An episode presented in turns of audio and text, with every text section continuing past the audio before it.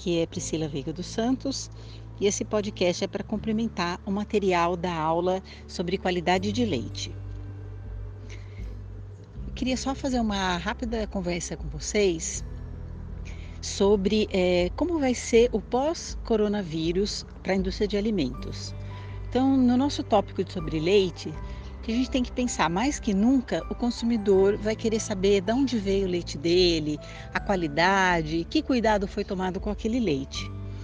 E embora na nossa aula eu tenha frisado algumas legislações que foram bem importantes para a gente ter a qualidade de leite, normativa 51 e depois a 62, que trouxeram muitas novidades, a gente tem várias outras legislações que vieram para garantir tanto a qualidade do que a gente chama de porteira para dentro, que ainda é dentro da fazenda, até chegar na qualidade do, até chegar na ordenha do leite, os cuidados que são tomados e porteira para fora, que seria quando ele chega na indústria de alimentos mesmo.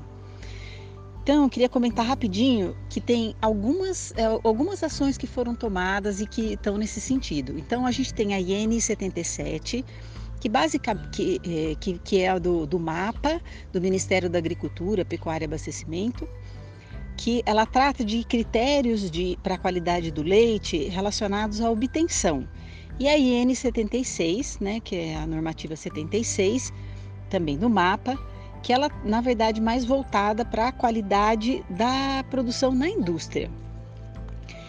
Então, além dessas duas, a gente tem outras legislações que surgiram é, recentemente e que estão é, todas buscando um, é, a gente conseguir mostrar para o consumidor, para a indústria, uma qualidade maior de leite no, no final.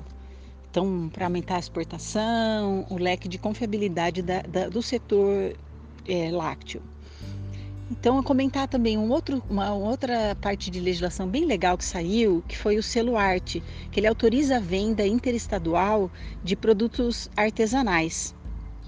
Então, aqueles pequenos produtores que não conseguiam vender para fora os seus queijos, desde que eles tenham um registro no CISP, que é o Serviço de Inspeção de, no caso aqui do nosso estado de São Paulo, e cada estado tem suas particularidades, ele pode pedir esse registro do selo arte. Então, eu acho que cada estado e, e cada um de vocês, da, da região de vocês, deve procurar as legislações locais para é, conseguir ou dar uma consultoria ou próprio negócio seus ou poder é, atuar é, auxiliando a, a, produção local a ser mais competitiva né? e a conseguir estar é, tá numa qualidade melhor do leite para o consumidor final. Tá bom, pessoal? Abração.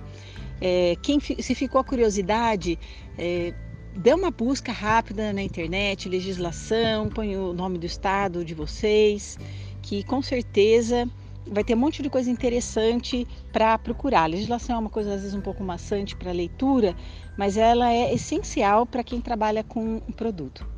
Um abração, pessoal.